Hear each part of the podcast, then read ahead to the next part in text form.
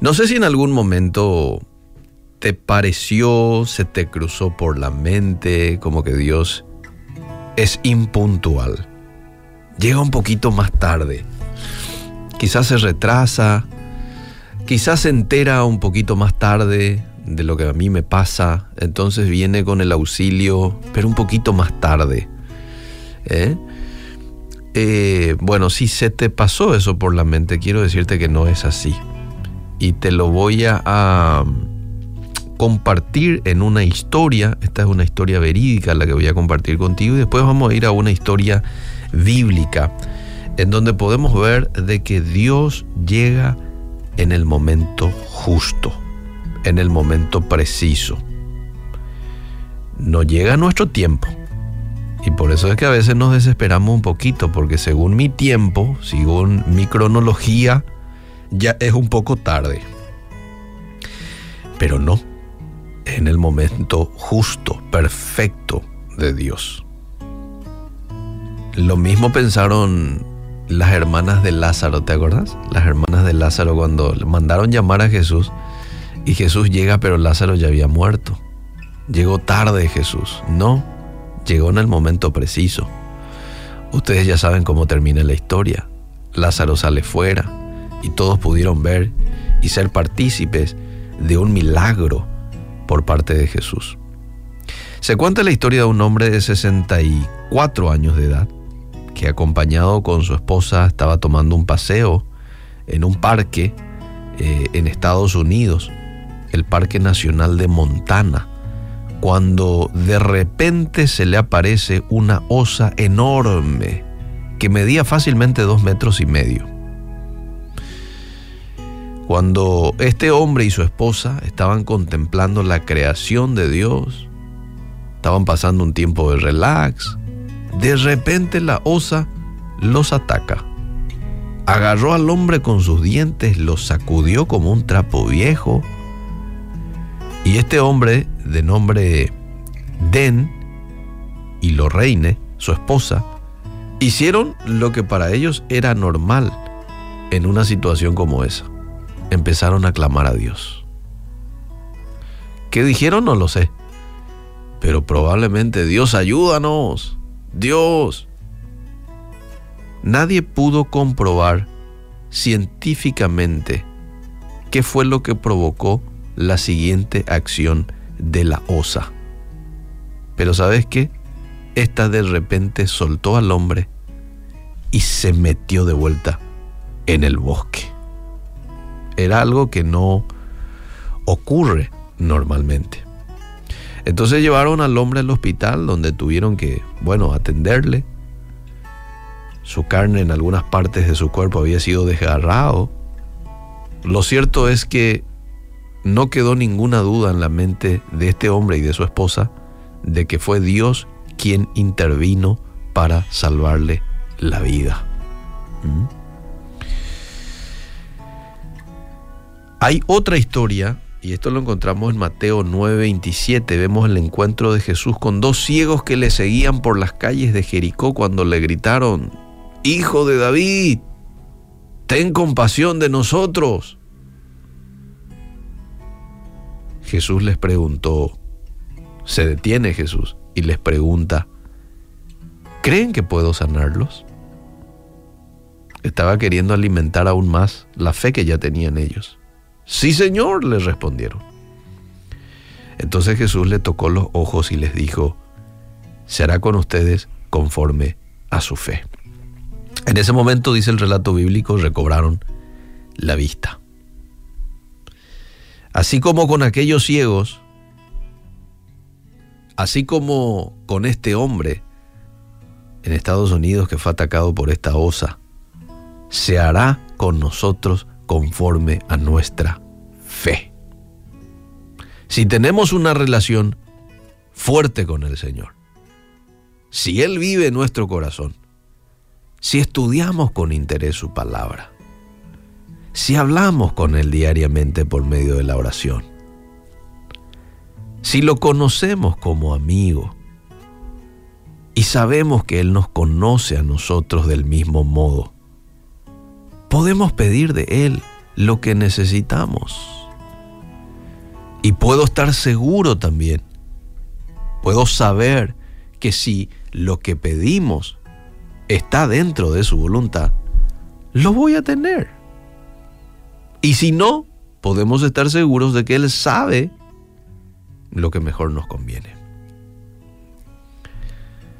Para el que vive cerca de Dios, amable oyente, no hay ni temor ni desconfianza en clamar a Él cuando nos azotan las adversidades de la vida. Dios es un Padre amante que cuida de sus criaturas, por eso siente compasión por nosotros cuando clamamos a Él. Esa confianza es nuestra cuando existe una genuina amistad entre Él y nosotros. Si esa relación no existe, entonces no podemos clamar con fe. Pero cuando yo lo conozco a Dios de una manera personal, profunda, eh, cuando Él se me reveló a mí y lo veo como tal, como un Dios de poder, como un Dios que ha hecho y que sigue haciendo milagros, es cuando yo puedo clamar con fe y confiar en Él de que va a responder a mi oración, de que va a venir en mi ayuda, en un momento de peligro, va a estar conmigo, va a darme ese pronto auxilio que a veces necesitamos. ¿Mm?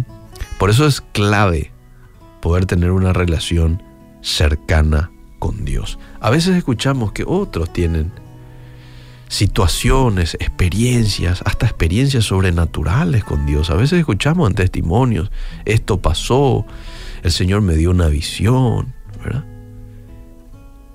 Y qué bueno por, por eso que escuchamos, pero ahora empecemos nosotros a tener nuestras propias experiencias con Dios.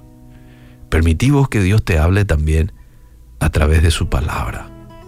Permití que Dios te hable en tu corazón.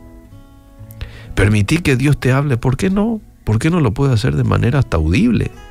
Hay testimonios muy lindos en donde Dios ha hablado a algunas personas hasta de manera audible. Te dicen, yo lo escuché. Bueno, Puede que ocurra eso, puede que no, pero lo que sí va a ocurrir es que Dios te va a hablar. Él ya va a elegir la manera. En muchas ocasiones Dios puede hablarte a través de un niño. Tenemos que estar sensibles nomás a la voz de Dios. Y en muchas ocasiones, en la mayoría de las veces, te va a hablar a través de su palabra, te va a hablar en tu corazón. Pero empezar a tener experiencias con Jesús, experiencias personales Está bien las experiencias de otro, pero ahora yo quiero tener mis propias experiencias contigo, Señor. Y pido que tú puedas llenarme de fe. Quiero conocerte. Cuando clamo a ti, quiero clamar a ese Dios que conozco. Y quiero en esta mañana depositar mi confianza, mi fe en el Dios Todopoderoso con quien tengo intimidad, a quien conozco. En el nombre de Jesús te pido fortaleza por aquellas personas que hoy no la están pasando bien. Hazle saber que tú eres un Dios puntual, un Dios que se interesa por ellos. Lo que hace. Él no llega tarde.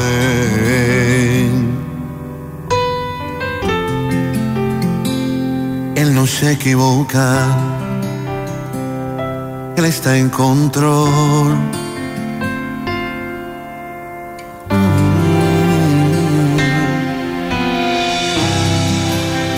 sabe lo que hace. Aún en lo inexplicable.